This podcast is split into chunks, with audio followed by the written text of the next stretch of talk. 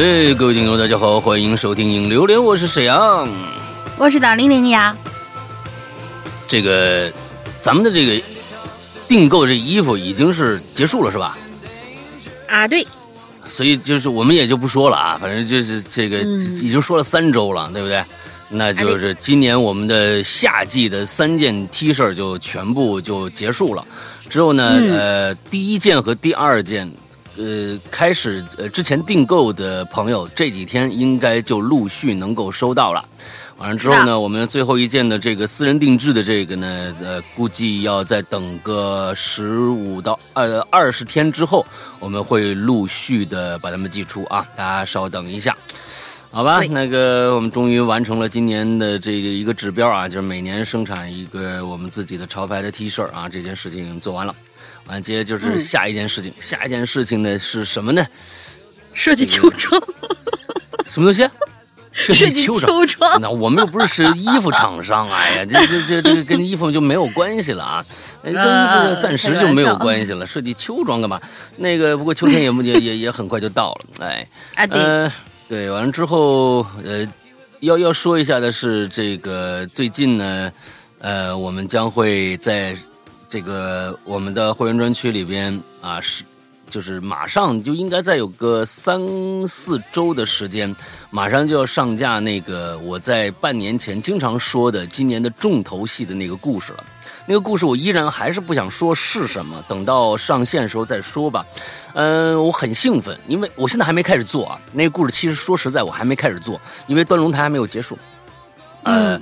呃，等做完《端龙台》开始，就就就开始全情投入到那个故事的制作当中，因为 那个故事是一个呃，我是觉得在中国的这种悬疑、惊悚、恐怖类的故事里边，真的是少有的一种情绪和风格，所以呃，我特别期待去表现它，因为那个那个对这个故事的表现，我觉得应该是一个我从来没有过的一个。呃，一个创作的一个模式，所以特别的激动。前天呢，而且前几天我还用这个 Me Journey 这个 AI 呢，为它做了一个做了一个封面啊，呃，让我也很兴奋，因为就是就可以你随随意控制它的一个一个风格，因为你对这个故事的那个呃。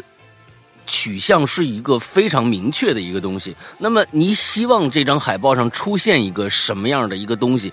以前你你你可能很难去做到，但是现在既有这个 AI 以后，你会发现哇，真的不难。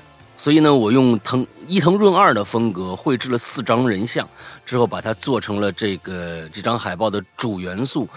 真的特别特别，我特别特别满意啊！就是他他做出来的那那四个年轻人的样子，真的是很很让人揪心的一个状态啊！所以请大家期待一下这个故事啊！反正会员们等一等吧，马上就来了这个故事。这个再过估计再过个三四周的时间吧，大家就知道这个故事是什么了。反正我今年的重头戏就是这个故事。嗯，好吧，那那咱们。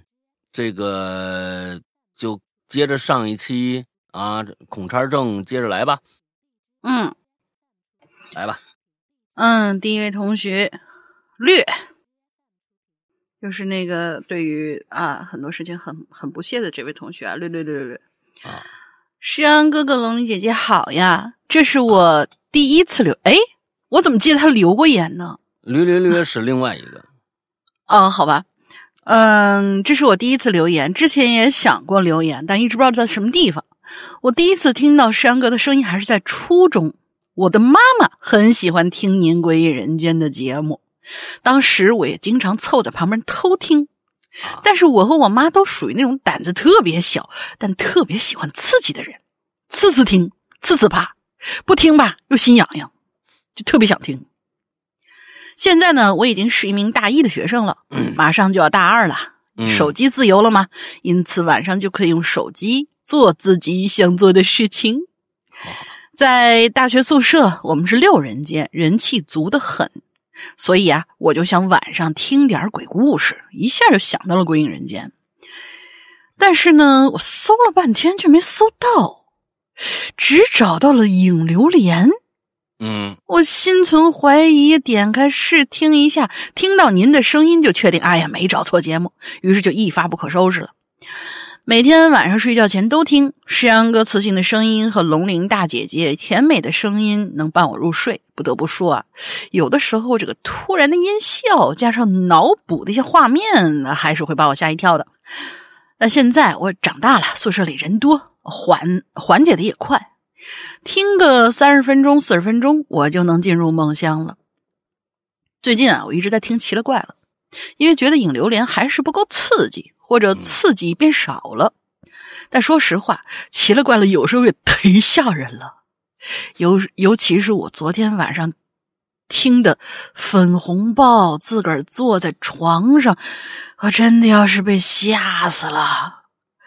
半夜起来跟还没睡，哎，半夜起来跟还没睡着的时候分啊，应该是他的室友啊。嗯，还没睡着的室友分享这个恐怖故事。好，说了那么多啊，我也分享一个我亲身经历吧，但是没有那么恐怖。这件事儿呢，发生在我小时候，具体几岁有点不记得，大概五六七八岁吧。不知道为什么，我呢对于小时候记忆一直都很模糊。我们家呢是五个人一起住的，姥姥、姥爷、爸妈、我。那天晚上，姥爷有饭局，爸爸在加班，家里只有我、妈妈还有姥姥。说一下我家结构啊，我家是一个躺着的长方形结，躺着的长方形，那要站起来的长方形结构是啥样的？左上角呢是厨房和餐厅，左下角是姥爷的卧室，右上角是姥姥的卧室，右是。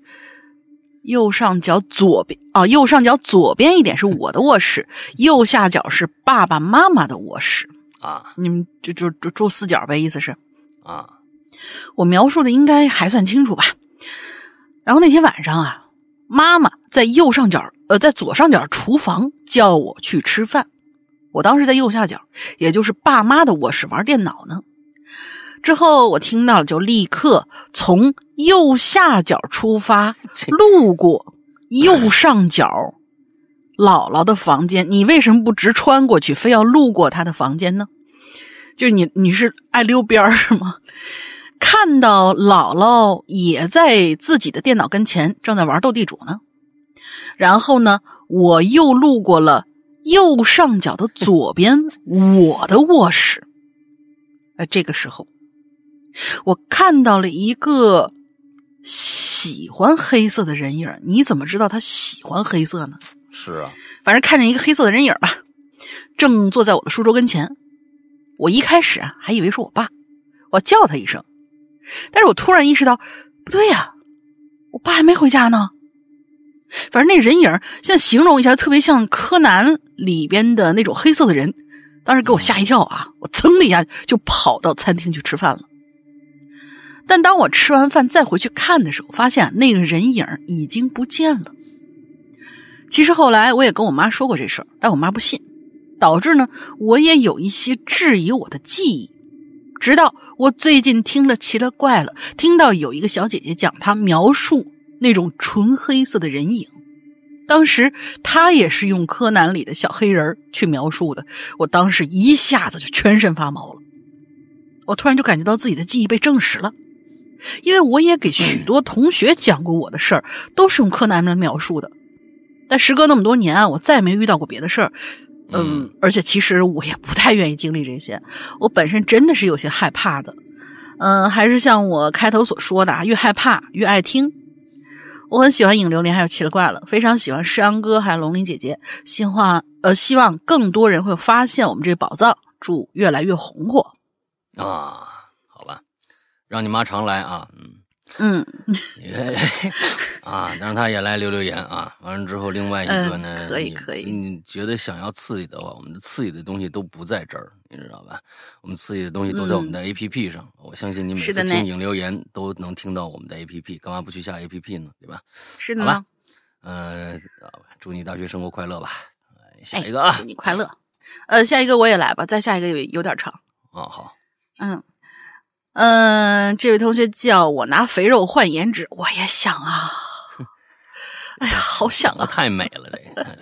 嗯，两位主播好，我是殷思秋，好久没来了。说到恐什么啊？相比于可能有的什么灵魂呐之类的，我更恐惧那些三观不正的人，他们的言论和言行举止简直和正常人不一样。和他们接触久了，感觉人都要抑郁了。上个上一期的心理咨询电话我已经记住了，晚点就去打电话咨询。哎，还是那句话吧，你害怕鬼，鬼却未伤你分毫；你不害怕人，人却把你伤得遍体鳞伤啊！想了想，其实我还有挺……呃，这是句歌词儿啊？是吗？对，一个一个特别特别 low 的一个网红歌词，但他说的真的是大实话，就就就这这这两句话。对，啊，好吧，嗯。呃，想了想，其实我有挺多故事的。有机会的话，我想做一期访谈，但是我比较内向，我怕我说不好。一切的一切都要从我看到墙上“有鬼快跑”这四个字开始。哟，嗯，哎，这个我觉得挺好的，你这个开始展开挺好的啊。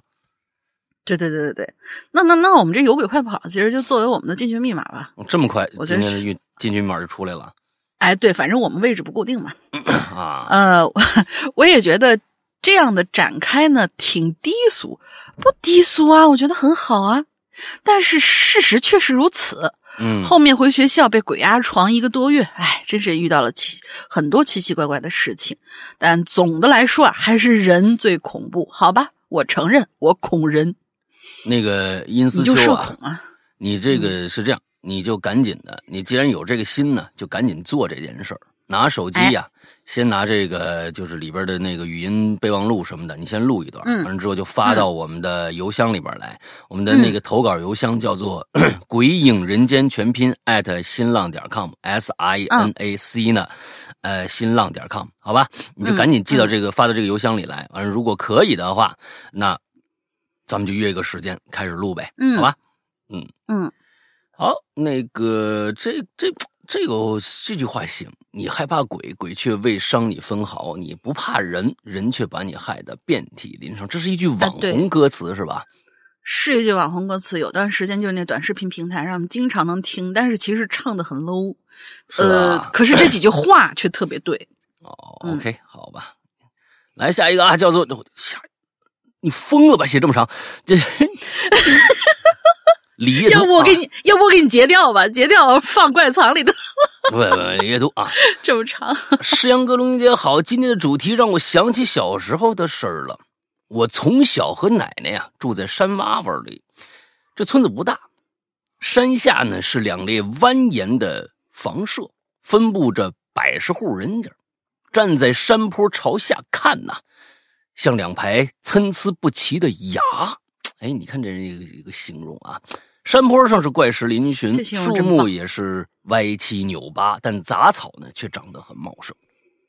一群小孩子呀，如果跑到山上捉玩捉迷藏呢，是很难找着的。哎，这帮孩子们咋咋呼呼的嬉闹着从你身边跑过去，你背过身闭上眼睛，从一数到二十，啊，从一。到二十开始大声的数，数完转身，山坡上就只剩下孤零零的你一个人了。刚才还在欢笑的孩子们，好像一瞬间就变成了隐藏在荒草间的墓碑，死寂、阴冷。你这这个对你这个这个形容是还是嗯。我的爸爸妈妈在遥远的城市里打工，一年也见不着两次。我自小啊，跟奶奶住在土坯小院里头。九岁那年呢，奶奶去世了，她走的是无声无息。昨晚呢，我还钻进被窝搂着她睡呢。她附在我耳边跟我说：“她说从现在呀，给你缝个新棉袄、新棉裤，天冷了呀，正好穿。”第二天天刚蒙蒙亮，醒来我就看着他侧着身，脸对着我，眼睛睁得大大的，嘴巴也睁得大大的。九岁的我哆哆嗦嗦，连哭都不会了，哇哇叫着滚下床，光着屁股就冲出门了。爸妈赶回来办丧，办完丧事就走了。他们把我寄托给四叔家照顾，但我打小就不喜欢我四叔。我四叔总是阴沉着脸，我怕他，所以啊，更多时候我还是在自家小院住。我自己会买菜，我也会做饭。我还会洗衣服，我不用别人照顾。跟四叔打个招呼，回家呢，他也懒得管我。你问我，你问为什么我爸我妈不接我走？那说来话长了，咱呀就不多说了。爸妈刚走那几天，我一到夜里就心惊胆战的，总是在睡梦中被咚咚咚的砸墙声给惊醒了。这床啊靠着墙。声音很清楚，陆续还能听到墙外边稀稀嗦嗦的有人说话，像是嘴呀就贴着那墙念叨什么。第二天下午，啊，再放学回家，我就站在门口，犹豫着今天晚上是继续自己在家里睡，还是去四叔家。突然呢，我就听着背后有人喊：“哟！”啊，这不是凤芝家的孙子吗？我奶奶叫凤芝啊。我一回头看呢，是个老太太，看她稍微有点面熟，但记不得是谁了。我这可怜娃儿啊，凤芝都走了，来吧，今天今晚上来我们家吧。啊，我给你做好吃的。我想想啊，自家那荒芜的院子和夜半敲墙那声音呐，我心想，哎，我点了点头，同意了。路上听老太太在那絮絮叨叨的，我知道她姓刘，哎，和我奶奶年轻的时候呢，很好的朋友。大概走了十多分钟，拐进一个不深的胡同，推开铁门，映入眼前的同样是一个小院布局呢和我们家差不多，有这么口井，井边呢是石磨，这让我顿时感到亲切呀。老太太呢就让我在院子里头玩她呀，生火做饭去。我在院子里走来走去的，这儿摸摸那儿看看。不一会儿啊，太阳可就下山了，天色呢昏暗起来。哎，我就注意到啊，墙角那儿挂着个镜子。那我就很很无意的，我就朝那镜子走过去了。走到一半，我突然就愣住了。因为我看到镜子里，除了映出我的脸，那镜子的右下角，怎么有一个人的头皮呀？就像我身边挨着个人，但这人呢，个子比我矮。站在我这个角度呢，只能看到镜子里头映出他的头皮的部分，上面有毛发，可稀稀疏疏的，像是被开水烫过之后拔过的那个拔过猪毛白毛下面深红的那个皮一样。咦，我回头看了看，什么都没有啊！我心里一阵发怵，就赶紧往后退了几步。按照常理来讲啊。随着距离远近、角度的调整，镜子里映射的物体肯定会发生变化。但镜子里呢，没变。我怀疑这是不是从镜子上面是不是贴了个什么东西啊？天色太暗了，我看错了。我又往前靠近，等我离镜子不足一米远的地方。我不由倒吸一口冷气啊！那分明就是镜子里头照出来的。我怀疑在镜子的另一面是不是有个什么人在和我玩捉迷藏呢。他紧挨着镜子蹲下身，但不轻易间露出他的头皮了，恰好被镜子这面的我看着了。这个时候啊，就听着玩啊，别玩了，进屋吃饭了。哎，厨房里传来那刘太刘老太的声音了。我缓过神来，赶紧朝屋子里走。那桌上啊，摆着炒好的两样素菜，几个馒头，还有这玉米粥。那老太太又开始跟我。絮絮叨叨了。哎呀，几十年前呢，我和凤芝啊，跟亲姐妹似的啊，都是河南的，一起逃荒过来的。哎，哎，正说着呢，刘老太太手呢递过来的筷子呀，哎，掉在桌子上，桌子下边了。她颤巍巍的蹲下身捡筷子，不小心呐。头就撞在桌角上了，哎呦一声！我低头去看，脑袋轰的一声炸开了，就看着啊，刘老太太那个头发掉地上了，露出了像被开水烫过又被拔过毛的头皮。见着我这一幕，我再忍不住了，我说：“奶奶奶，我我先回家了啊！”顾不得解释。拔腿我就跑出去了，身后传来刘老太太刺耳的声音：“你出不去的，大门锁住了，你这个小崽子，钥匙在我这儿呢。”我可跑得更快了啊！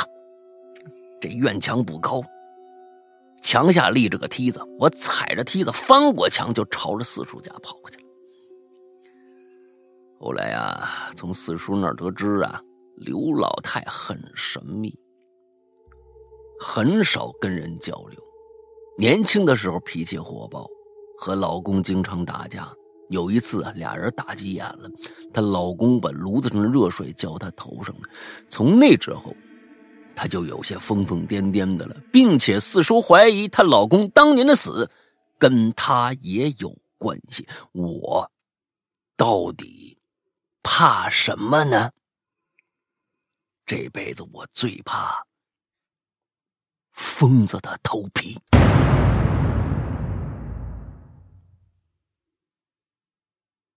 非常完整啊，嗯，非常好，嗯，这故事肯定今天入选了啊！我记得上上个月，哎，这个月是有他一篇还是上个月有他一篇？上个月吧？啊，我得查查，好像是上个月有他一篇。啊，有他一篇，好像是，嗯。嗯，对，好吧，这个这个星期啊，这个这个啊，李学图这个。这个作为入选之一啊，咱们先备选。哎，这这挺好。那你刚才，那你这这里面说了一个，就是镜子后边那个，也是他吗？这个很奇怪啊，这个很奇怪。偷窥吧，我觉得是。但是偷窥不偷窥的，忽然有人喊了一句啊，他看着，同时他看着后面还有一个头皮呢。那那那喊那句人是谁呢？那头那 在镜子后边，那后面后边那人是谁呢？这不知道了。这就有点有点神秘了，对，这就有点神秘了，嗯，是吧？嗯，来吧，下一个，下面三个吧。呃，下一位同学居居侠就一句话，他说后天就普通话考试了，怎么办？怎么办？他怕考试，怕考普通话。他不是怕考试，他怕普通话，你知道吧？啊，这啊。没事没事普通话你这个说普通话人太多了啊，有两句有有方言口音的人还挺挺那什么的啊，嗯，挺好的，挺好的，保留这个啊，嗯，保留这个还行，好吧，嗯，下一个人生体验观，两位好呀。小时候的我在外婆家度过了三年时光，因为外婆家是靠山的，所以呢。各种各样的蛇就特别特别多，印象最深的是大概一年级的一二年级的一个夏天，和同伴在山上捡到一条黑蛇的尸体，粗细大概有成年人的小臂那么粗，我们就那样拿，我的天，那不小了，你还拿着玩反正我们就那样拿着玩啊。或者在稻田里抓菜花蛇玩但是不知道从何时开始，我呢就越来越害怕这种东西了。嗯，四年级的时候，被一个比我还小的姑姑拿着 蟑螂给我吓哭了。哎后来什么耗子呀、蟑螂啊、毛毛虫之类的，每次看到身上就会起一层鸡皮疙瘩，浑身汗毛倒立。也不知道为啥，不知道有没有跟我一样的小伙伴儿？那太多了吧？蟑螂这个事儿，这个这个词儿啊，呃，以后呢，我们有一个代名词可以代替“蟑螂”两个字，就是钢笔啊。呃，这这呃听了、对听了周三的那个我们直播的呃这个奇了怪了的同学都知道我在说什么啊。啊，钢笔、啊，嗯，可以，可以，可以。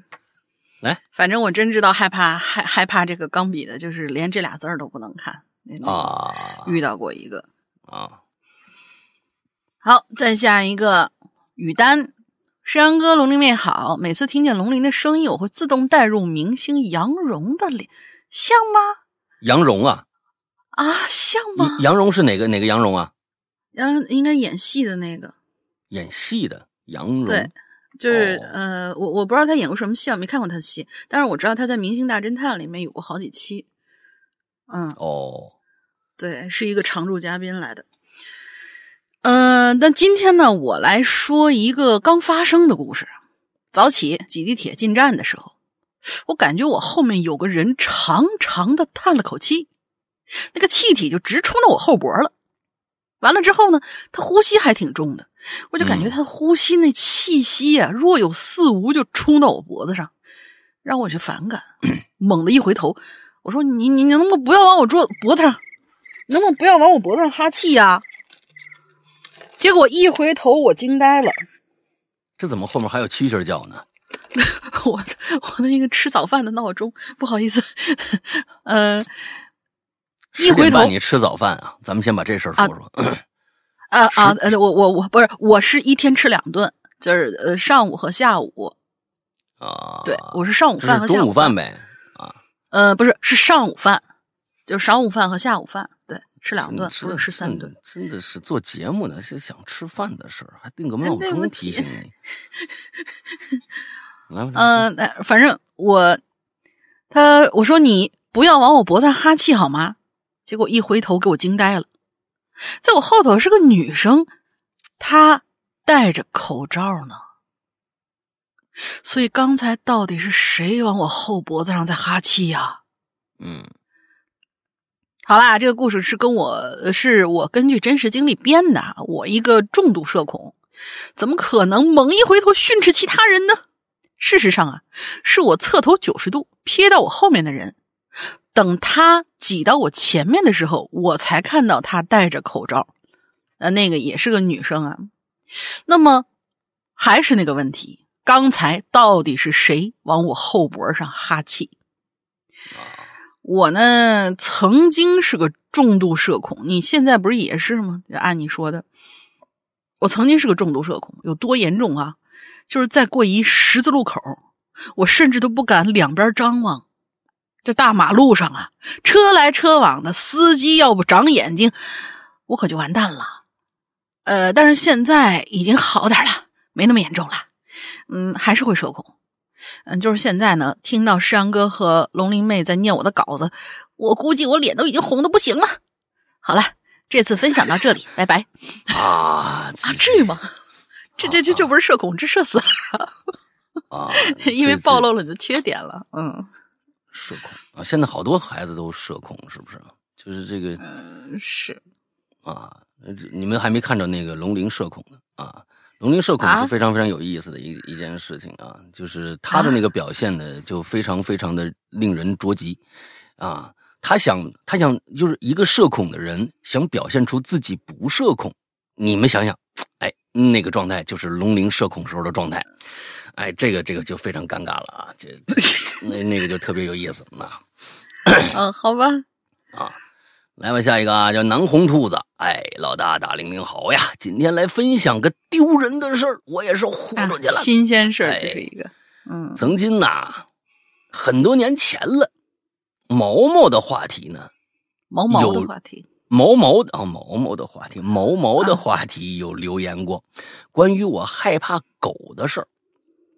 其实现在是这个社会喜欢狗啊、养狗人越来越多了。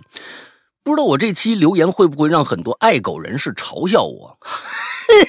那为什么要嘲笑你呢？你看我已经笑了。呃，我小的时候呢是外婆带的啊，外婆家住在城中村里头。那个年代的城中村呢，那城中村呢里边这个野狗啊和家养的狗啊，哎都很多，而且几乎都是放养的状态。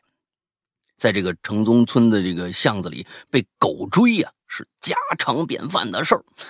我小时候也不例外呀，特别是邻家的那个大狼狗，哎呦，那个恐怖的阴影笼罩我整个童年啊！被狗追也就算了，晚上睡不着时候，也经常被外婆吓吓唬。你再不睡觉，我把你扔出去喂狗去！啊，你这这家伙，你原来是个狗粮啊！也正是因为有这样的成长环境，让我有了恐狗症。今天要讲的事儿呢，就是刚刚发生的。发生的当下呀，我还分享到了四群，好巧不巧，这期话题点题了。嗯，那就来留言凑个数，讲讲对于我来说惊魂未定的事情吧。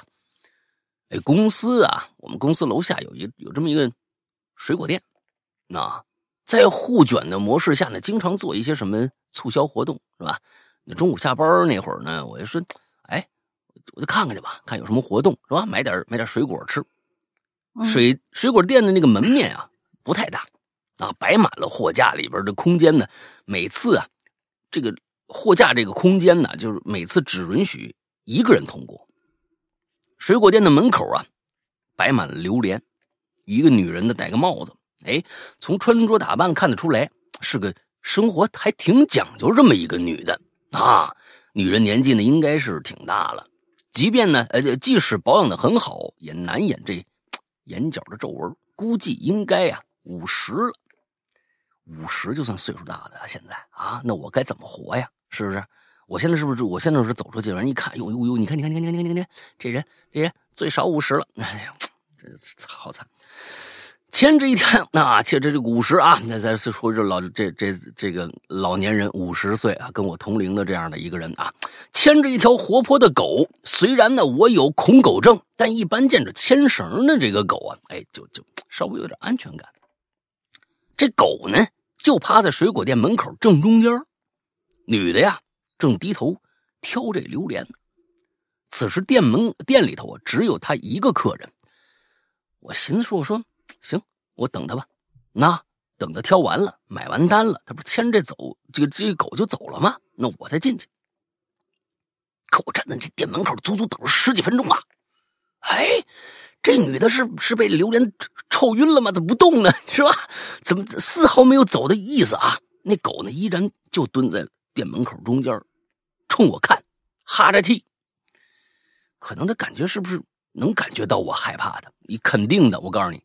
这狗啊，动物啊，都能够，应该是能够从你的身上能够看到某某种气息，就是颜色，甚至是。待会儿我跟大家说，待会儿跟大家说，待会儿跟大家说。嗯，他可能能感觉到我不敢靠近，他居然站起来呀，朝我这边走过来了。哎呦，我浑身都麻了，这这这这什么意思？这个时候，那店员也看出来了，招我呀，招呼我赶紧进去啊，你赶紧进来吧，那我怕露怯呀。就跟那个女的打招呼，我说：“啊，姐姐姐姐姐姐，嗯，嗨，您五十了吧？” 就咔家伙什么都说，不是 没有啊？那那那个，那麻烦您您把那狗牵过去一点，我我我是想进去。说了三遍，一遍比一遍的声大呀，里边店员都听着了。这女的呀，就是假装听不着，继续看这榴莲。哎呦，这时候我心里就有点不愉快了啊！但是看这狗呢，自己走到了一边，那就没冲他过来。哎，我也就不计较了，快速闪身，我就进了店。就在我进店的瞬间，这狗就朝我这方向跑过来了啊！因为是它是有绳牵着的，所以没碰着我，我是舒了口气。可是女人不知道为什么，这她就把这牵引绳给松开了。哎呦，这可不行！那获得自由的狗立刻就朝我跑过来了，我吓得赶紧往店的深处跑啊！所有店员都看我，都看出来了啊！我在躲这条狗呢，但是女人还站那，双手抱着一榴莲，哎呀，似乎终于那样着，这还好臭这个，哎呀，太臭了！真的是，哎呦，特别开心啊！全程没看着我，而我就像个小丑一样，边叫边跑，被狗呢逼到店后边那储藏室了，躲在储藏室里不敢出来了。哎呦，我这心里也扑通扑通的跳啊！店员招呼我出来吧，说里边是不不能进的。我我说我怕狗啊啊，这这怎么办呢？此时店里呢已经没其他客人了，女人是肯定能听着我说话的，但她还是无动于衷，笑嘻嘻的说了一句：“我们家狗又不咬人啊，你看你吓那样啊。”我受到惊吓的同时，听到这样的话，噌的一下，我火就上来了。我说：“这跟咬不咬人没关系，你你把那绳子给我牵好了。”女人把头一扬，说道：“ 我还不能自由了，这又不是你家，你管我呢？我爱走哪就走哪，我们家狗也是。”得，听了他这么说呀，横的啊，我也犯不着生气了。遇着一不讲理的，再说下去就吵架了啊！我只好跟店员说：“等他走了，我再出来。”好在店员啊还挺照顾我的，这就是我的经历。其实对于怕狗的我来说呢，这样不讲理的狗主人呢也不是第一次遇着了，也有过吵架的经历。但是现在我算是明白了，遇到了只能算我自己倒霉，吵架解决不了任何问题。怕狗也是我愿意的，因为怕狗被嘲笑也是常有的事儿。以后啊，还是能躲则躲吧。我先说说这个狗啊，呃，我觉得呢，我这这没有任何的这个，就是呃科学依据啊。这狗是可以通过人的体态，甚至我觉得它是否能看到人有一个外在的一个什么什么气儿在笼罩着，要不然呢，我是觉得你像我们家皮蛋嗯，它就完完全全能看着你，你生气。开心，呃，委屈、痛苦，所有的表情他都能分辨出来。那你说可以啊？你说你你不说话，你是不用说话的，他都知道你怎么回事是的，因为有的时候你你你，比如说，哎，最简单的一个例子，就比如说我看看电影，在家里边啊，这电影特别感人，哎，就开始就哭了，流眼泪了，他马上就凑上来了。他马上真的一下就过，就就就就马上就凑过来了，就就就给你把把 你才发现是吗？他他，我觉得是他是应该是能看出来，而且他能看出你害怕他，或者他不怕你，他都能看得出来。我是觉得人身上是不是有有某种能量，那种那种能量在狗里边，他是能看出来的。哎，这狗因为他能感觉到，狗是一个严重色盲，他的他的眼睛里边它不是彩色的，它是一个黑白的世界。它有一些东西能够出来出来颜色，有些我反正我是觉得，哎，挺挺挺。这个应该，我觉得，我觉得这应该跟视觉没有什么关系。就像我们经常说，有有有些人什么什么气压低啊，怎么样，今天一看起来心情就不好那种感觉，就就是这个人的气场在你周边是会影响你的。你是说眼力劲儿吧？呃，也也不是，不不不不，不是眼力劲儿，我就说是，呃，人的这个词就是能量场，它应该是。对于狗狗或者猫，其实猫也有这种，它能感感觉到你那个什么。就我觉得他们对这种小动物的影响可能会更大一些。人可能还稍微有点有些退化，但是对于小动物的话，它能够感受到你现在这个人磁场是什么样子的，你开心也好，难过也好，嗯嗯。呃，另外一个，我跟你说啊，嗯，这是一个实例，这是一个呃一个实例，就是。我身边有一朋友，啊，也有孩子了，孩子今年是刚刚上幼幼儿园，哎，上中班了，哎，嗯，上学了快。他呢，这一生呢，最大的一个害怕就是害怕带毛的东西。嗯，那狗肯定是，狗怎么洗头啊？猫，甚至有的时候呢。就是你半夜如果晚上他睡觉的时候，你给他扔一扔一毛娃娃上去，他能吓死。就是他害怕这种东西，害怕狗。狗见了以后，他的那个那个状态跟你是非常非常相似的。不过现在他不怕了，他是可以，他他不怕了。我我是想这么问啊，有些人呢是天生，他不是怕狗，他是就讨厌狗，就不想跟它接触。还有一种人呢，是真的就害怕，就看就怕它，比如说怕它咬，或者怕它怎么样，其他的一些东西，我我我我我形容不出来啊，就可能跟跟蟑螂一样。有可能跟蟑螂是不是我我不晓得啊？是不是这种怕跟害跟我害怕蟑螂是一个一个道理的？但是我是觉得狗它起码跟蟑螂有个最不最不一样的东西，就是它的情感表达，它跟人的沟通跟跟昆虫可是完全不一样的。就是说，狗有那么多，我不知道，就是有个测有个测试点，如果你看电影。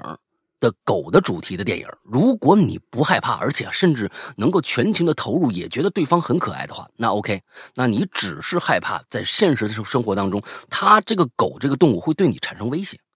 但是如果你看电影，你都觉得恨得很，那没没戏了，那就没戏了。是你天生就对这种生物抱有一种特殊的一种啊其他的一种感受。但是呢，如果你看电影，你觉得挺可爱的话，哎。我的那个同学，我的那个朋友就是这样，他出去看着狗，那真的是离十米、二十米远，他就嗷嗷一声就就就跳跳开了，可能比你还恐怖，还还还要严重一些。但是他现在好了，并且他自己养了一条狗。呃，这个其实我是觉得是因为孩子的缘故，跟孩子有关系，因为孩子特别喜欢狗，但是他老是抱着他不让过去。那他们经常是来我家的。过去呢，我们必须把皮带要关起来，而有了孩子以后呢，他呢就带孩子来，孩子就想玩狗，而皮带又是一个非常非常乖巧的这么一个孩子，他见着人是非常亲的，他是想过去想，哎，就是一般是抬起他那小短脚，哎，就扒在你的膝盖上，你要站着的话，他来生，他扒在你膝盖上，完了之后，但他不让我抱他，对，完了，他他会挣扎。对，嗯，他可以看你，但但他会挣扎，你抱他，他反正就是来了，哎呦，那那把他吓得说不行不行不行，哎，他坐了一会儿之后，皮蛋就慢慢的向他靠近，他能看出他害怕的，慢慢向他靠近，最后居然，我这朋友，因为那皮蛋腾的一下就上上沙发了，他坐那儿，他他下巴又不行，我说你别怕，没事没事真的没事完了之后，皮蛋就缓缓的趴在他身边，之后呢。一个奇迹就发生了，皮蛋居然蹭了两下，蹭了两下，把头就放在他膝盖上了。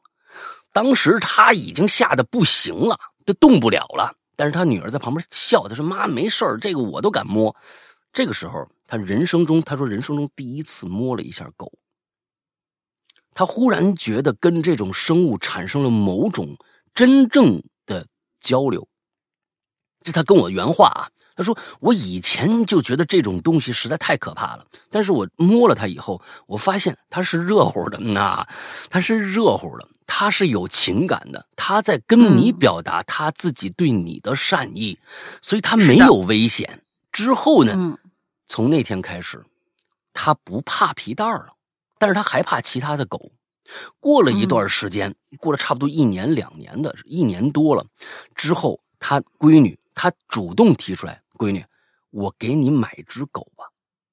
哎，这个这是一个决定性的时刻，哦，他决定性的时刻，说咱们那个你干爹家那个呃皮蛋太大了，我给你买个小泰迪好不好？泰迪脾气很差的。哎，泰迪脾气没事没事没事。泰迪是跟别人，泰迪跟别别人，泰迪跟家里人没事完了之后，那个那个完了之后就说，哎，那个摄阳那，你狗哪儿买？我说我我知道狗市的那个主人，那个那个卖狗的人电话。哎，这狗也是我帮他挑的，所以从那天开始，他就变成了一个完全不害怕狗的，呃，这样的一个一个狗的主人。但是他他他就是，他还还害怕猫。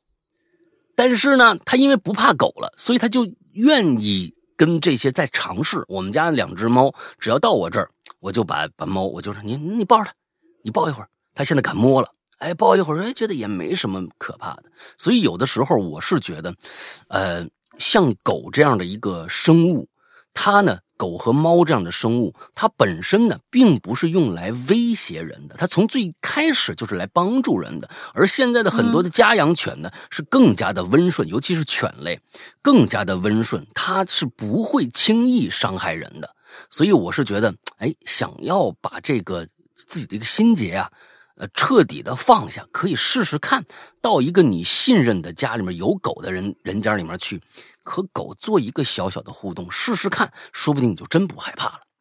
我说这么多啊，只是为了现在其实有一些我在电电梯里边经常可以看到，因为家长害怕狗，孩子也继续害怕狗的这个例子。那我在电梯里一一上来，那个孩他们俩就就那啥，一看着有狗就不知道，就是这个时候他们就慌了，就是那电梯门打开了，他们俩一看，哎呦，往后两个人。猛地往后退啊！完了之后就不敢上了，啊，不敢上了。我说，我说没事您可以不上，但是呢，我也可以告诉您，上了也没关系，他很乖。俩人颤颤巍巍就就过来了，完我就蹲下来，我就我就糊着皮带我说啊，皮带叫叔叔阿姨 啊。啊，我我说我说小朋友你没事你可以摸摸他，那不敢啊，那是确实不敢。但是我是觉得有的时候。千万不要让小朋友们也害怕这些生性纯良的这些小动物，这样对他们不公平啊！好吧，下一个，嗯，下一个，John John Year，嗯，约翰年，嗯，石阳龙你好，我是 JN，上一次孔差症我就忘记留了，到今天都是心心念念想告诉各位啊。我害怕有节奏的声音。我那你听不了舞曲啊？动起动起动起动起，是是这意思。哎呦，那那那那那你可千万千万别听什么心跳啊之类的东西。对你这个人出去以后到广场到广场上一心脏突不行了，死了啊，不行了。因为老有有有大妈在那跳广场舞，动起动起。对，然后他躲开躲开以后，他心脏还突突，你说他可怎么办？那你这怎么？哎呀，你这得克服呀。他说：“这里有节奏啊，其实并不是说像音乐那样的动听的节奏，而是有规律的那种。比如楼上装修啊，永远都是有规律的，哒哒哒哒哒哒哒哒哒哒啊！对对对对对对对，无论这个时间间隔，呃，这个声音间隔多长，只要是有规律，我就会害怕到焦虑发作。哦，我觉得你不是怕，你可能是烦。”嗯，真的是会烦，尤其是睡觉的时候，他们不知道为什么，他们老睡觉的时候装修。他说这其中睡觉那点儿实在太邪性了啊！人都起来那儿睡啊，不是，比如说星期天早上，哎，我小时候真的遇到周末早上。一到周末早上，可能人家也觉得周末的时候我们也休息，行吧，就把那装修队叫叫来吧。大早上你睡个懒觉，他那都都是人家没平时没时间装修，只有星期天有时间啊。是啊，是啊，就这意思啊。然后我们早上就是周末睡个懒觉，好嘛，旁边拖拖拖拖拖。他说这其中啊，令我最难受的就是睡觉侧躺的时候，会压迫到耳朵上的一个穴位。那个时候呢，就会清晰的听到自个儿的心跳声。你看看我说啥了？普通健康的人们大概就会无视，然后安稳的睡过去。而我必须反复调整好久啊，直到压不到那个穴位为止。严重的时候，我甚至想去厨房拿把刀把自己的心脏给捅喽！哎，这也太严重了，亲。那种声音让我焦躁不安，浑身出汗。到目前为止，我都是靠着。那种带安眠功能的那那那些药品来过活的，从小我就这毛病，像是听到什么时钟啊，也有规律的那种声音啊。小学时候我就生气，我妈为什么生日礼物要给我送时钟啊？嗯嗯嗯嗯。便在晚上呢，听着时钟的声音，实在睡不着的情况之下，把那时钟直接就从我们家八楼给扔下去了啊。第二天，嗯，被痛扁了一顿。不知道各位鬼友有没有跟我一样的？我身边身边朋友都差不多是有规律，是很烦，但无视他就会觉得很轻松的这种态度。我真的很羡慕啊！我可以连自己的心跳声和抖，我可是我可是连自己的心跳声和抖腿都受不了的人呢。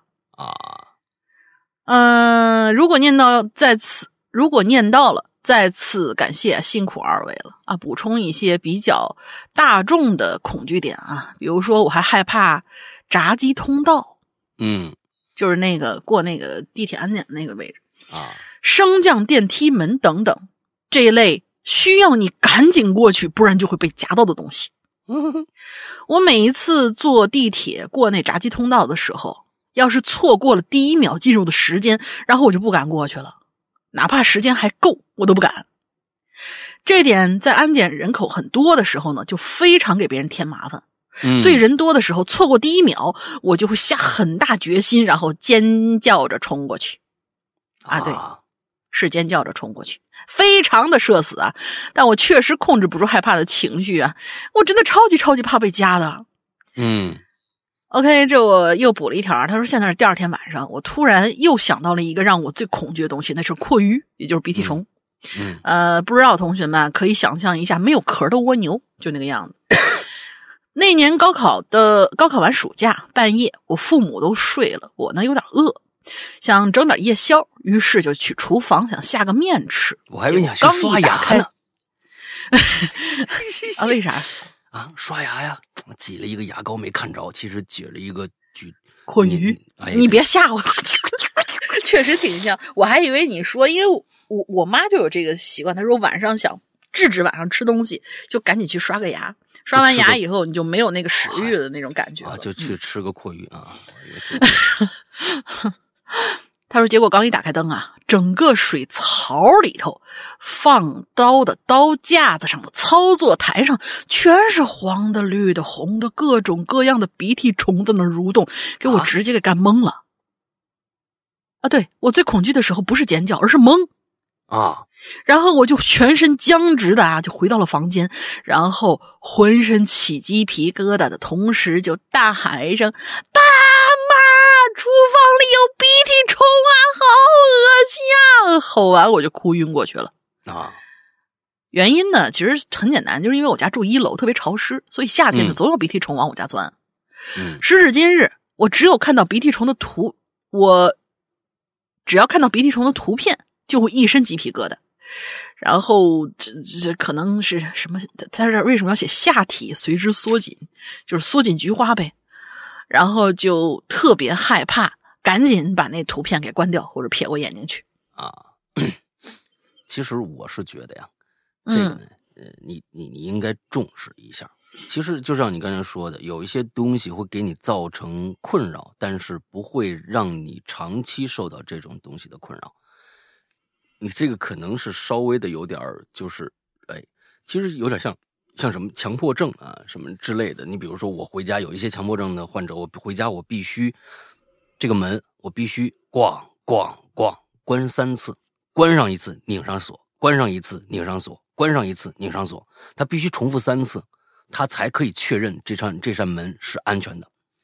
他对每一个东西啊的一个一个摆放都必须是准准确确，只要他变了位置，他就会就会发疯发狂，就是不行啊！我这难受的强迫症嘛，啊，强迫症，对，所以所以说，其实这种的，你对声音的这种呃，比如说你已经到达了一个完完全全无法一听到一个声音，你就完完全全无法投入到另外一件事情上面去的时候，有可能是需要一些哎调整的。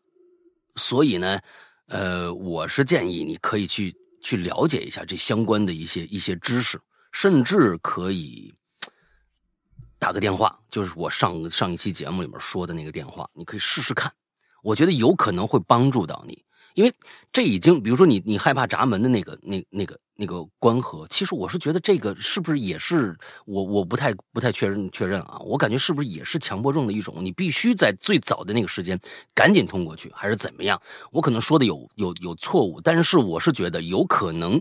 呃，那个电话或者是呃某一些机构可以帮到你，让你不会受到这个困扰，嗯，所以，所以因为因为这个世界上的这个这些东西实在是太大面积普遍存在的，我也有我害怕的东西，我害怕的东西就是巨大恐恐恐怖症嘛，就是那但是那个巨大的那种大佛像，可是实在是在这个世界上存在是太少了，不是随处可见的。但你这个每天要跟电梯门、呃闸道，还有一些呃持续的一些声响会扰对，尤乱其你这心跳，你摆脱不掉啊，亲。对，你总得睡觉吧？你总得，这个你其实心脏不跳啊。我觉得那个并不是你你你不能改变，而是可以改变。你你可以试试看啊！我只是给你个建议。上个星期我们公布过这个电话，你可以按照那个电话打过去试试看，聊一聊，反正也是免费。嗯对，嗯，嗯好吧，下一个深海雷音。嗯对于恐惧点啊，我的感受是，不光每个人的恐惧点不一样，同一个人在不同年龄段害怕的东西也都不一样，那肯定的呀。那我小时候嗯特别害怕的恐怖形象啊，比如说这期话题那张配图，就是那可爱的大白脸，是不是？你小时候我看着一定是想抽过去了。我找的那张图，哪那张大白脸啊挺那个的。我我我我我给你我给你整出来看一眼啊。是是是一张恐害怕，是一张恐怖图恐怖啊图片，这个没错。啊，我，小时候害怕这大白脸，现在我就觉得还好，是不是？当然了，如果突然看着，确肯定还实，大多数人受不了。我我啊我私发你吧，这不发群里，群里吓大家了。啊。嗯，这个，我看一下，嗯哦，这个呀，啊，哦，你这这有点坏了，你这这 图你真是不是这谁不害怕呀？恐恐怖话题嘛。这谁不害怕呀？不好意思，sorry，我我我我错了。啊我上次用的是郭德纲，大家可开心了。那个，那你你小时候害怕，你现在就觉得没事儿。不过呢，你确实是你看图没事儿，你突然晚上看着这么一活物出现，你还会吓一跳，甚至就吓死了啊。而小时候呢，完全没有恐惧感的宇宙和深海，现在反而比较怕了啊。还有些时候呢，那你是为了反制这种恐惧，你你给自己起了个名叫深海雷音是吗？是吧？还有些时候呢，平常不怕的东西，会在比较脆弱的时候怕。比如啊，当年看过一个网友讲自己的恐怖经历，说他小时候啊，在家无聊，坐在床上呢，玩这个抛硬币，抛起来再接住啊，结果有一下抛的特别高，这硬币就没了。床下边也没有，也没听着落在地上的声音。他在屋子里找了很久很久都没找着，就去玩别的了。过了一会儿，他突然听着洗手间里发出当啷一声，跑过去就发现呐，哟，这硬币呀、掉在洗脸盆里了。看完这段，我当时感觉是凉飕飕的，忍不住脑补出一堆的剧情，然后开始草木皆兵。哎呀，可能我的恐惧感就像一个开关啊，不按下去没事一按下去，就连挂在衣服上深色衣服都能吓着我。仔细想想啊啊，我也没什么固定怕的东西。以前流行的密恐啊、深海恐惧什么的呀，我也是看了图片觉得瘆得慌。但时间久了呢，这种感觉也就变淡了。倒是我以前的梦里出现过几种很诡异的场景，比如之前说一期说过的啊，梦见很多衣服啊，衣服挂啊，衣服挂就衣架，凭空啊漂浮在楼道里。还有的时候呢，我会梦见房子倒塌的情景，整整几十层高的这个楼缓缓倾斜，伴随着巨大的响声倒下。摔得粉碎，而梦里的我呢，通常都会在他对面的楼里，距离不超过五十米，眼看着它发生。这个我会，我我可能会比较害怕，因为它比这楼很巨大呀，啊，它楼它它楼，咱们想看着就是楼在对面，你不害怕，突然突然这楼倒了，这就害怕了。嗯，以前还梦到好几次。窗外突然变黑的情景，比如说大中午的，蓝天白云的，阳光明媚的，然后啊，天空了就冒出一黑点儿，接着就迅速扩大，像一块黑布啊铺展开来，把整个天空遮住，只剩下城市楼房里微弱的灯光。还有啊，时不时的什么，呃，还有是时不时黑布。而是纯黑色的云哦，还有的时候不是黑布，而是纯黑色的云哦，但不是在天空，而是在地上，好像是几十米高的黑色海浪从远处缓缓推过来，把所有的房子都笼罩进去，无边黑暗，巨大又无声。这个就是我的巨大恐惧症。你说了，我都我都觉得浑身哆嗦。这巨大恐惧症就就就就这对，就是如果这个东西它是一个，比如说天上的云，没事我看着没事如果它浮在地上又是黑的，往我这儿过来，我觉得太不正常，我就害怕。就像那楼，你好好的突然倒了，那我太可怕了啊！嗯，小时候我也看过类似科幻片，但当时啊却不觉得害怕，可能是年纪小，对很多事儿没概念。长大以后认识的东西越来越多了，就越觉得自己很渺小。大概就是一种对世界的敬畏心吧。以前看视频开弹幕的时候啊，播放到带有密集深海之类的这个画面的时候，经常有人说：“哎呀，我恐惧症发作啦！”类似的弹幕多了，就有人反感，说他们大惊小怪之类的。密恐这个词儿啊，刚流流行的那几年，我还看过有人专门为了这个话题写了分析，说密恐恐惧不是密集，而是。伤害，是的，我这句话没懂啊。说密恐恐惧，密恐恐惧的不是密集，而是哦，明白了。密恐恐惧的不是密集，而是伤害。深海恐惧是因为害怕海里的危险生物，然后告诉恐惧症群体说你们的恐惧是没必要的。其实恐惧点这件事儿就是随机的。一个小时候被一只一只棕色的狗咬过，他就有可能害怕狗，怕长毛的东西，怕四脚行走的动物，甚至怕棕色的东西。这种事儿啊，其他人没法理解，但也不能因为说，呃，不能因为就此就说他的恐惧是没必要的。我小时候呢，见过一个孩子，他就怕鱼，活的、死的、做成菜的，甚至像鱼的东西都不成。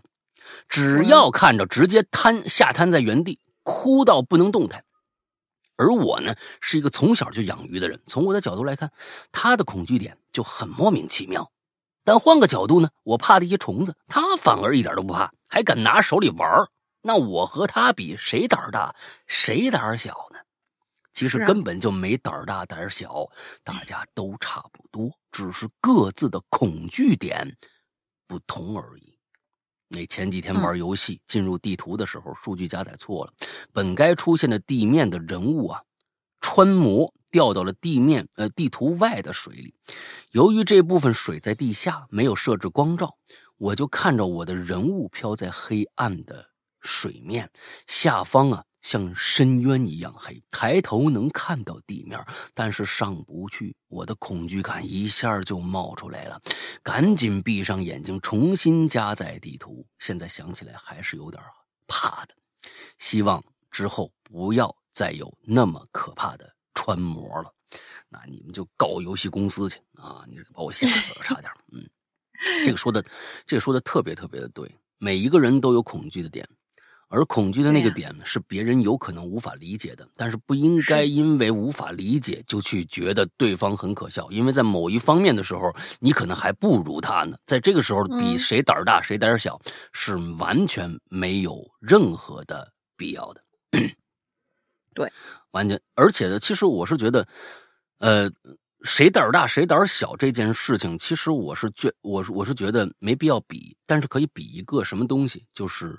面对恐惧的处理方式，我觉得这个，这个是不一样的。每个人呃是完完全全不一样的，所以这一点上来说，可能有一些人为什么能够呃越来越无畏啊，或者怎样，他们可能就是为了就是处理恐惧的时候的一种方式不太一样。对，嗯嗯，好吧。哦，刚才说那个有有些人。小时候被狗咬过，我那我那我那朋友从来没被咬过，他想死想死他也想说，我是小时候没被这个带毛的动物侵害过，我就但是就是害怕，啊，不知道为什么。我说那是不是你爸你妈害怕狗或者猫，把你教导着？说我爸我妈根本不怕狗啊，他我就就我害怕。我说那但有的时候，我我我我其实以前好像有接触过到一个点，就是说有一些。东西可能是你在你祖上的某一块被写在基因里的，但是到你这一到你这一个呃这一环的身上才爆发出来。我觉得害怕狗这个跟基因没什么关系。嗯，但是很多人就那个什么呀，很多人就害怕那个，比如说是打雷、下雨啊什么之类的。嗯，这个其实就是远古对，其实这个就是远古留下来的基因，就是在我们无法保护自己的时候，打雷下雨，其实就意味着可能灾难就要到来，危险就要到来，嗯，然后人人们就会烦躁啊，或者说心跳加速啊，或者你这是被类人猿附身了吧？你这谁说的？这个这这这是是有根据的，这真的是有根据的。哦，好吧，这个根据好像我觉得还蛮牵强的啊。嗯，不管了，那谁说的？那下来接着来吧。好，想吃鲫鱼饼，我也想吃鲫鱼饼。嗯，石阳龙你好，小时候看过一部中外合作动画片啊，叫《中华小子》。嗯里面有各种各样千奇百怪的坏人和怪物，其中有几集出现的怪物呢，会有是人变成怪物这样的元素，类似于电影那个变形人。啊，这种怪物呢，会长得趋于人，又不是人，而恐怖谷嘛。特别是有一集啊，是三位主角当中，其中有一个也变成了怪物。那个过程一帧一帧播放出来的时候，真的是把我吓到了，很怕自己也被抓，也被抓走，然后变成怪物。小时候对这种东西啊特别恐惧，后来知道这东西其实叫恐怖谷效应，很多人都会有这种恐惧。嗯嗯，还有呢，就是像山羊哥一样啊，巨物恐惧症，也是小时候跟叔叔在电影院看《西游降魔》。哎，《西游降魔》，我这儿插一句，《西游降魔》有一个镜头，就是这就是恐怖片来的？呃，我我我知道，我知道，就是整个其实我把它当成一个带惊悚元素的喜剧片来看的。但是有一个镜头，当时可能是因为我在看的时候那屏幕比较大，我是真的被就是震了一下。到现在好几次看到的时候，有就其实就有点像《唐探》那个斯诺，他那个抬头嗯笑的时候，你每一次看到，每次都会被震一下那种感觉。嗯就是什么？就是他们几个人第一次抓那个鱼怪，嗯然后掉进去的时候，镜头在那找那个鱼呢，鱼呢，鱼呢，然后突然有一个镜头转过来的时候，那个鱼露了半张脸在嗯水面上，就那样看着你。对对对对对就那个镜头的时候，我我当时是被震了一下，我说原来喜剧片是可以拍的恐怖的。而且我突然就能够理解到，就是像像像像那个回魂夜不就是吗？回魂夜多恐怖啊！回魂夜还好吧？我回魂夜很恐怖的，当年我那我是很小时候看的那个回魂夜，那我我觉得很恐怖。我觉得还好，我觉得还好。但是就是周星驰的电影是第一次把我就把我震了一下那种，就是我当时也能够突然就理解了，就是你说的那种巨物恐惧，就是嗯，在一个风平浪静的时候突然出现了这样一个巨大雕塑或者怎么样的话，就嗯真的是会震慑心灵那种。嗯呃，我我们继续往下，他说他害怕的点呢是电影里沙僧被抓上岸的时候，哎，这其实跟我说那点好像差不太多。呃，沙僧被抓上岸的时候，其实把我吓得直接趴在我叔叔怀里。印象里只记得沙僧那个鱼形态非常抽象，而且那双眼睛真的很恐怖啊，让小时候的我好几天都睡不着觉。嗯高中的时候，不知道是学业压力大还是睡姿有问题，有段时间经常在午休时候会被鬼压床，而且每次被压的时候都会看到有个阿飘站在我们屋的阳台窗户外头。哟不是我真的看向阳台，而是不知道为何我的头明明是盖在被子下，眼前却是从我们屋的衣柜的方向看向阳台位置的画面。那段时间也是听鬼影频率最高的时候，因为高中不能带手机嘛，所以老爸就给买了 MP 四，给我下载节目，让我休息时候听。听到说你下这有节目也真的是啊，不是说我们节目不好啊，就是你爸这啊挺好的，你爸帮我问候一下你爸啊，嗯啊，对对对对，问候一下。嗯、听说有的鬼友有灵异体质，我就非常害怕。我说我不会是被鬼缠上吧？后来我爸给我整了一顿科学解释啊，那我就不那么害怕了。啊，最后呢，就是洗头的时候，我经常会幻想，刚闭上眼就出现一个人站在淋浴间玻璃外头，恶狠狠盯着我，太吓人了。好了，第一次留言，希望没有写什么不流畅或者不好理解的地方。祝二位主播快乐开心。嗯，觉得你写的很流畅。嗯对，我觉得就是，我我觉得就是说，呃，有一些有些时候就是刚才跟深海雷音哦，对，刚才深海雷音那一篇也是备选啊，今年的备选。嗯，对对对，他那个虽然是分析帖，但是分析的很透彻。对对对对，完了之后，我就是说，呃，就是恐惧的闸门一旦开了，你就有的时候你就根本没有办法去限制自己去不去想，因为你告诉自己，就是你就别就很简单的一个例子，对，不要想。别人粉色大象，跟你说哎你肯定会想粉色大象。嗯，对你不要想粉色大象，他他就你不要想不要想，其实你在想那个镜头，你不要想那个镜头，你先得把那个镜头明确化，你再去，反正这个时候你知周身边的所有所有的东西都会变得越来越诡异，越来越恐怖。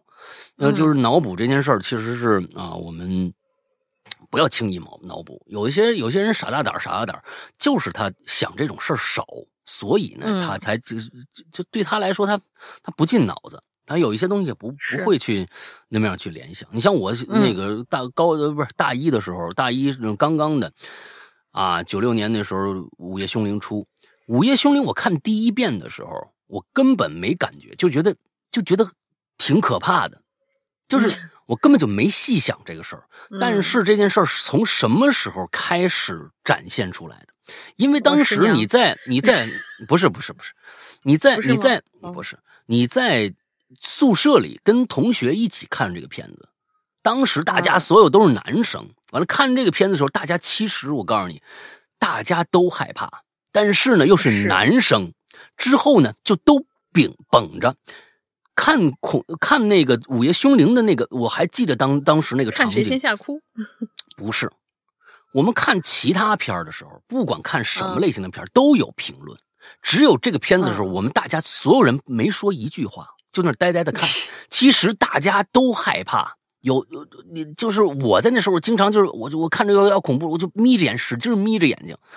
呃有时候那个，比如说那个第一集里面，咔一拉那壁橱里边有一女的张嘴，那时候我操，我们所有人都对，就是全部都发出声音来了。但是从那以后，就大家就就想说，嗯不要让对方知道我害怕，就什么话都不说了，就一直在那儿，嗯就一直看看他。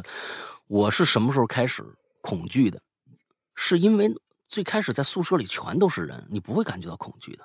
是当我放暑假回家里，我自己在我屋子里的时候，哦，我只有一个人的时候，突然就呃看当时是看书啊什么的，突然就想到午夜凶铃，从午夜凶铃又想到了贞子，从贞子又想到了站在房间角落的女人，甚至我在想，我晚上露出脚会不会从从我的床底下突然伸出一只手把我的脚腕子抓住？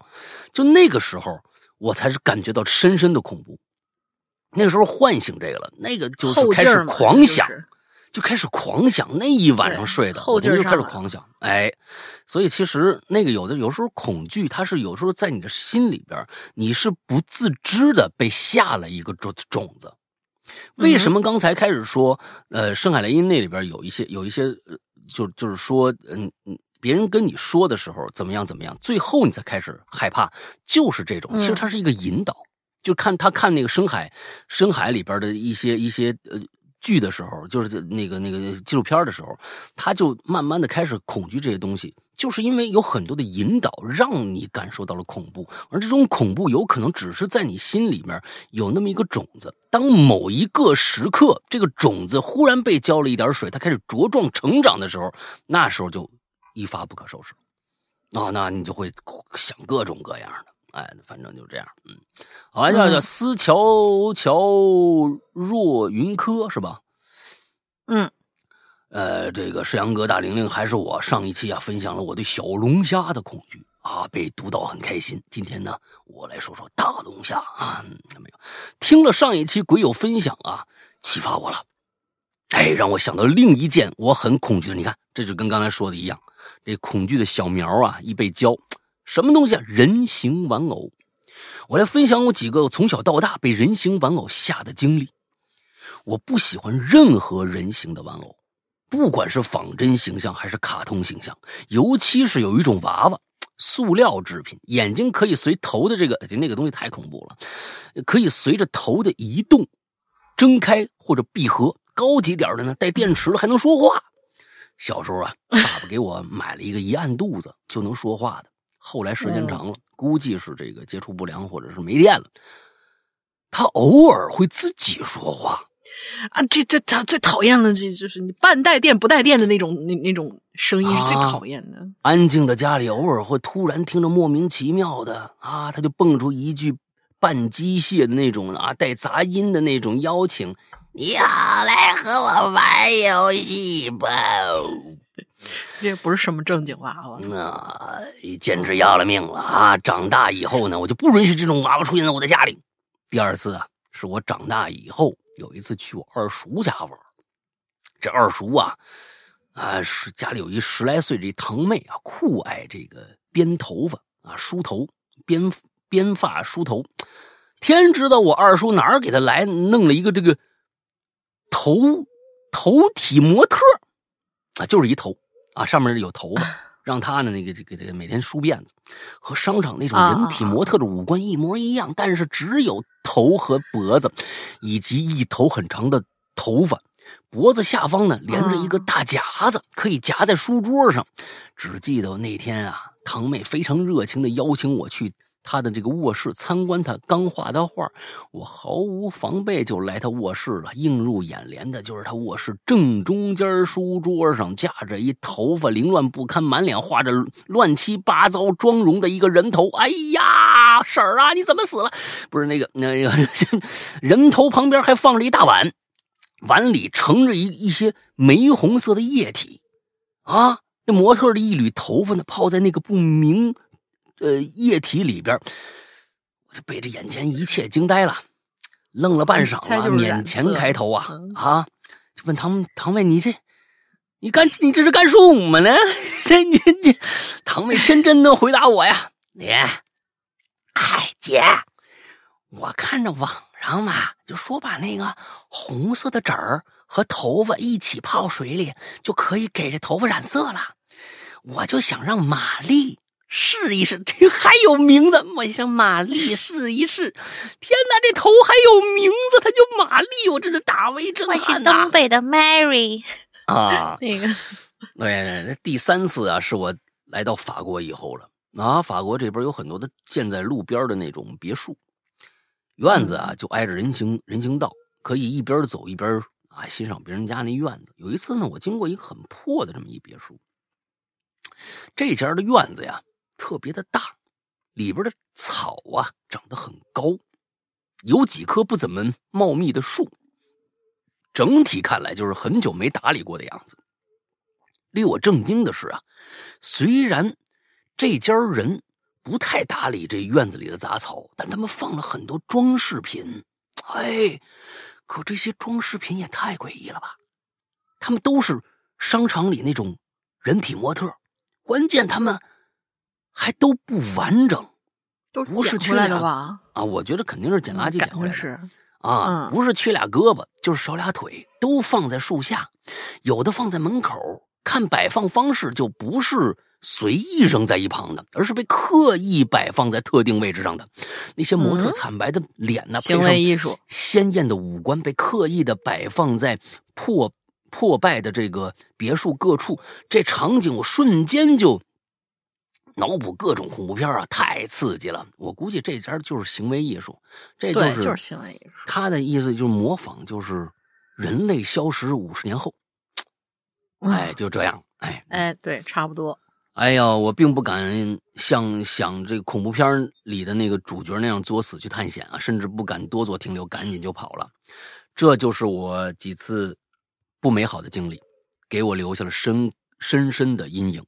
呃，留言比较长，辛苦两位主播了。以后有机会还会来留言。两位主播和鬼友么么哒，溜了溜了。那个。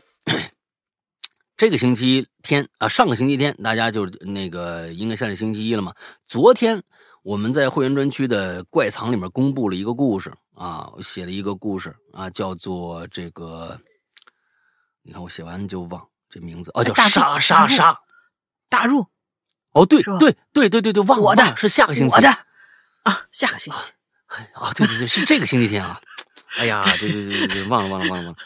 龙陵是它几个故事是上下集的，所以就这个星期就不不间断了，就就他就整个的这这个这这个星期就把他那个故事全讲完了就算了。嗯，这个星期天将会公布我写了一个故事叫《杀杀杀》，杀杀杀这个故事就那个，我觉得如果啊，这个思乔乔呃若君科的这位同学如果是会员的话，嗯，第二集我也是上下集，沙沙沙的这个故事的上集没有出现，下集你谨慎听就行了。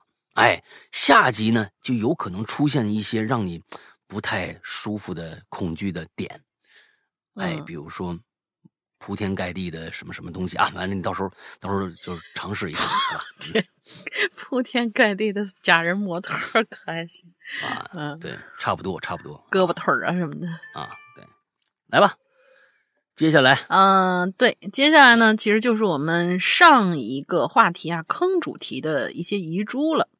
然后总共有四位同学的啊，嗯，这位同学叫陈家有月，Hello，师阳叔、龙云姐又一次见面了。五一没有出去，主要是来了这个地方不久啊，再加上无良厂商的恶意压榨，导致假期从五天变成了三天，所以没地方去玩啊，只能在家里玩游戏。但是不知道怎么回事啊，老是匹配到坑人的队友。啊，这个是很很很讨厌的一个坑，不是被队友用手雷或者燃烧瓶误炸，要么就是被打残了。之后没告诉我他在他所在的地方有多少人，或者说人机有多少，然后就喊我过去救援。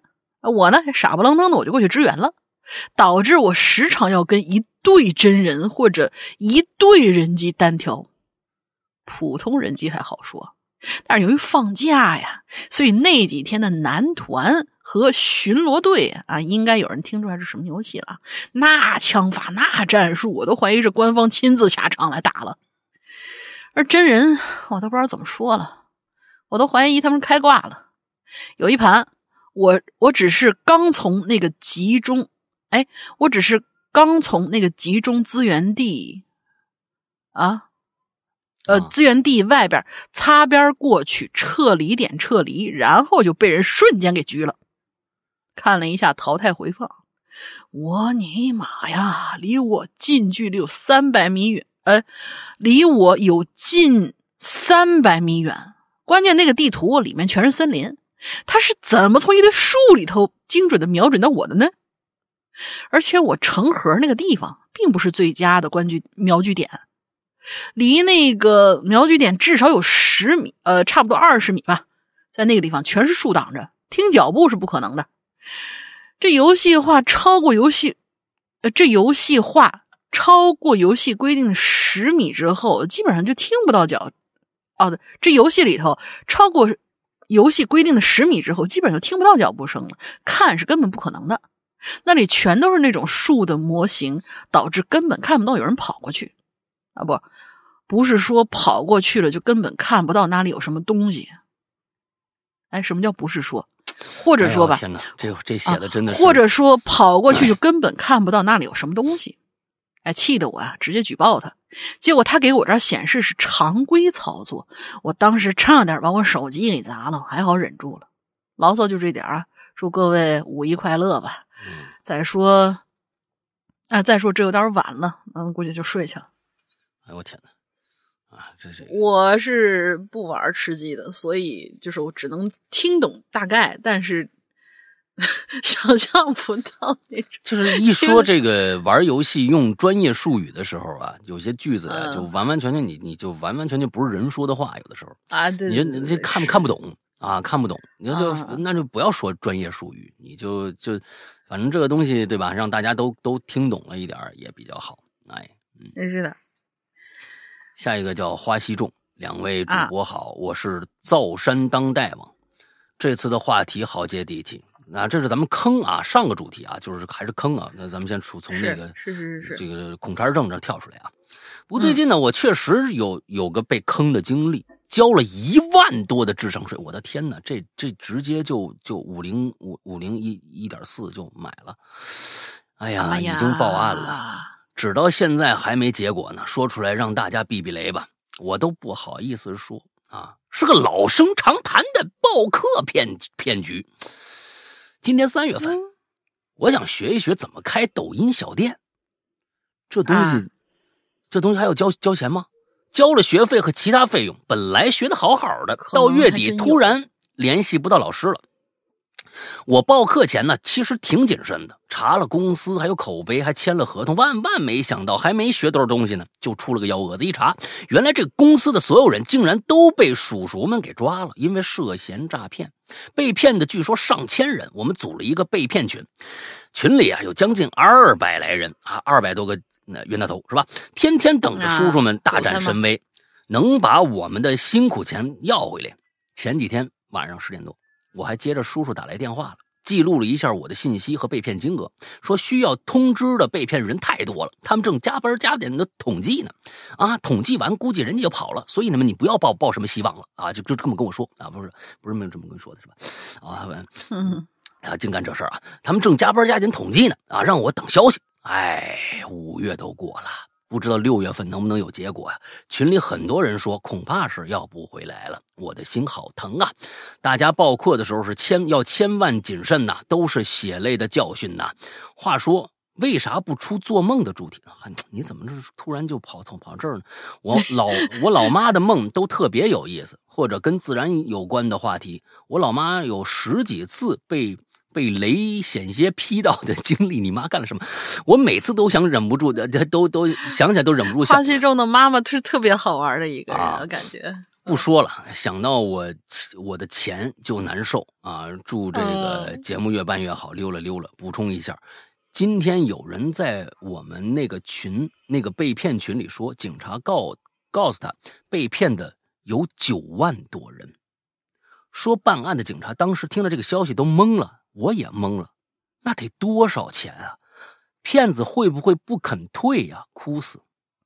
这东西，我我我是我是我是觉得呀，啊，九万万那就是九个亿呀，啊，八个零，九万，对，一人一万块钱，是是是是，后面跟四个零嘛，啊，九万你再加四个零，对吧？嗯，九个亿呀，那个就是九个亿，九个小目标啊，对，嗯，所以其实我是觉得。现在的所有的这些，呃，就尤其是现在，它都是线上付款了。咱们跟过去不一样了，不交现金了，现金实在是没法追。这东西起码比过去好办点吧？我总觉得，我总觉得就是全是网络上的，找一些网络高手啊，怎么着能能应该能追着吧？可能这我又说说的就不专业了，可能人家能敢挣这九亿，就就可能把这网络环境各种各样追追溯的这种方式弄得很很复杂，可能就不好追了，也有可能。但真的九亿啊，九亿就这么被骗了，妈呀！咱现在我咱先别想这九亿要真追回来了，往回怎么退？咱先想想，就这帮人是不是应该弄死他们呀？你说这这太可恨了。一帮帮的孩子们是为了学东西的，尤其是赚赚学费这种这种人，真的是黑了心肠了，啊！孩子们都是为了学点本事啊！你不管是怎么着吧，学点本事完养家糊口的，完把把辛辛苦苦养家糊口赚的钱给骗了，这帮人真的，哎呦我的天哪！嗯，关键是开抖音小店这东西要学要交学费吗？有的可能真的要那个，所以就是看见现在很多直很很多直播开那个什么东西，就是啊教你怎么怎么怎么干，其实都是卖课那些。我对我是觉得就是说这不就是套路嘛，就是没有什么公平可言了嘛，对吧？嗯，像某些这个抖音平台啊或者什么的某一些就是啊就是带货呀什么这个那个的，他们其实就没有就其实没有。我想如果我想呃这个。带带货，对吧？我想不是带货吧，我想自己开个小店，在上面卖卖什么东西。如果不就是不进这个套的话，是不可能让我就是你你不像你你只要咱们在线下开店很简单，你只要有钱，完了之后呢，你租一门面，租一小小小门面，之后你当卖小卖部啊，拿个营业执照就在那卖就完了呗。人家过去想进来就进来，不想进来就算，对吧？不就是这么简单吗？这里面的套路可比网上少多了。现在就是有一些过去曾经说的公平公正的这些这些这些平台，就就完全就现在就其实真的挺混蛋操的，真的是挺混蛋操的，就是专门就是就明告诉你，你不交钱没戏，你必须给我交交过路费，你才可能有被被别人看着，你要不然那我们就这么霸王条款，那么多人呢，没有公平可言啊！就是现在就是没有撤退可言，所所所谓的那不撤退也行，但是你给我点公平也行啊！网络上根本一点公平找不到啊，所以其实现在呃很多的，你像你像。国外的很多国内的人在国外的 YouTube 上，在发自己的视频，他们比国内挣的多的多的多的多了，就真的是这样。就是他在国外那儿真的是就 YouTube 上的那个公平性，如果做过 YouTuber 的话，你就会知道那真的是非常非常公平的一个平台，那没有那么多套路，就跟小卖部一样，谁愿意看就看。我们也会用我们的算法去推荐你，但是国内的可就真的不这样了。啊，不管是哪个 A B C D 也好，或者怎么着怎么着也好，都不都一离公平是越来越远了，因为就是卷，他们平台与平台之间卷，因为国外就一个 YouTube，就国内这这这东西多了去了，谁都想赚这一一这笔钱，这这几个平台想之间想公平点他们也公平不起来，这是大环境，就是卷的一个环境。呃，反正就你从从你生下来，所有的东西都在卷，所以就挺可怕的。啊，你想安安分分、老老实实的、公公平平的啊，跟别人正常竞争啊，我这我出多大力，我挣多少钱啊？你们怎么样怎么样，我不管。但是你让我活也可以呀，哎，不行，哎，反正总之，所以这这帮骗子才有有有这有机可乘啊，就是出各种各样的套路教程啊。对不对？这很简单的一个事儿，让你懂叫懂这个套路，结果就被套路了嘛，对吧？嗯，下下一个。哦，我们今天的最后一位同学啊，叫 Lucky。两位主播曾经有一期评论，并且有幸被读到了。这次我带来的故事呢，不是今年发生的。小时候啊，有一次五一出行的时候发生的故事。那是我小学六年级，去岳武庙祭拜。刚进入庙的时候，我就感觉突然就精神比较恍惚。嗯，寺庙里不仅仅只有岳爷爷，还有他的朋友们。嗯啊，师兄、师兄弟、夫人、妻子、儿子、孙子等等等等，直到拜到了一个具体的，说是儿子还是孙子，记不太清了。反正是唯一一位读书成名的后代。刚一进去。精神就已经神志不清了，这恍惚之间呢，就看见那尊佛像在跟我招手呢。嗯，我那时候年纪小，我害怕呀，但是周围似乎一个人都没有。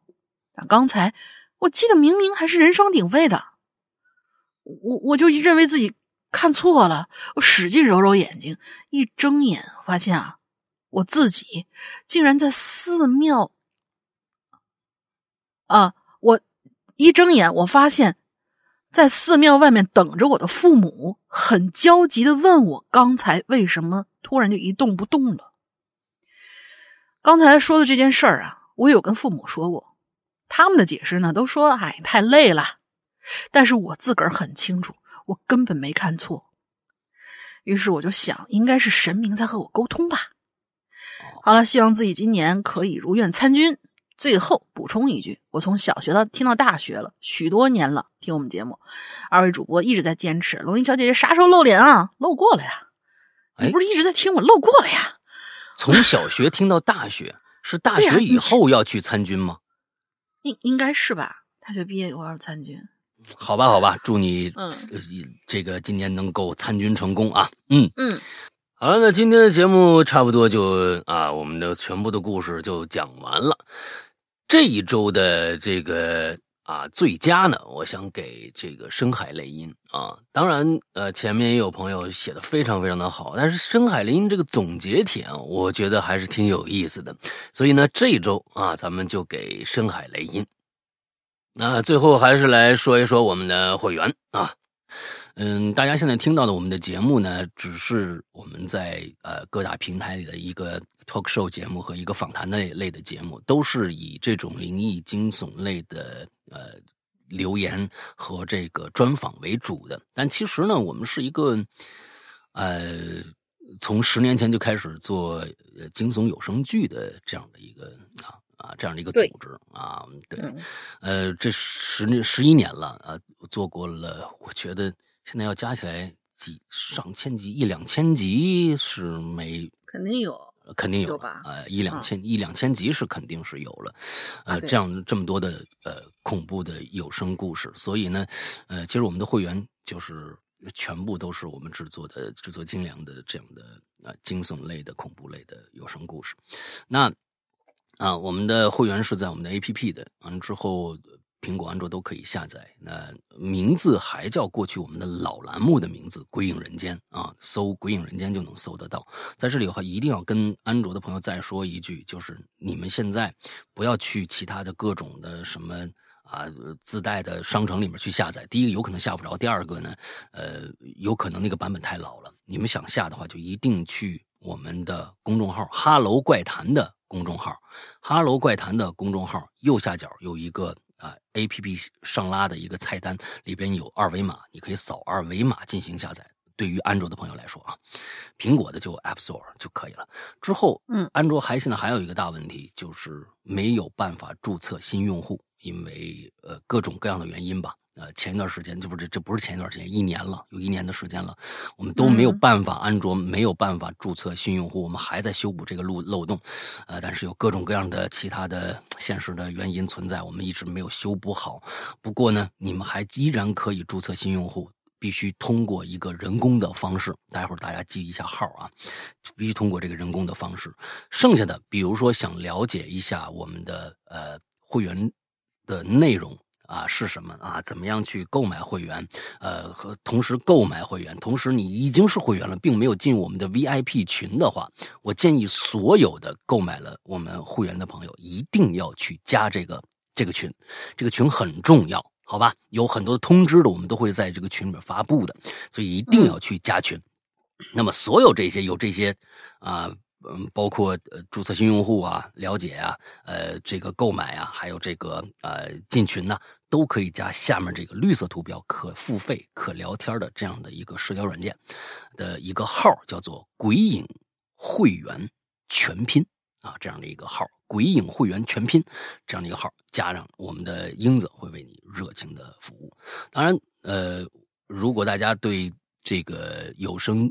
恐怖剧啊啊，推理剧感兴趣的话，就可以去呃了解一下我们的会员。那现在大家连里边能可以听到有声版的《咒怨》，有声版的《午夜凶铃》，还有我们去年的，比如说跟呃周德东合作的《半真半假周先生》这一个这个系列的恐怖短剧，还有长篇的，比如说《禁区左转九十度》啊啊，还有什么呃日本本格推理。的一些系列啊，比如说管系列啊，什么各种各样的吧，呃，大家都可以去了解一下。在这个我们的会员专区呢，我和龙鳞都有一个专属的一个啊，每个星期跟大家聊一次天的，有我的那个编，我那个专栏叫失踪，龙鳞那个叫玲珑，之后还有怪藏这样的一个呃，每个星期会推出一部短小精干的恐怖剧的这样的一个栏目，所以有非常非常多的内容。值得大家去收听，而且我们是日日更新，所以大家我们这非常非常超值的一个会员服务啊，大概就是这个样子吧。那大英今天还有什么想说的吗？那就再说一下我们的企鹅群的那个群号吧。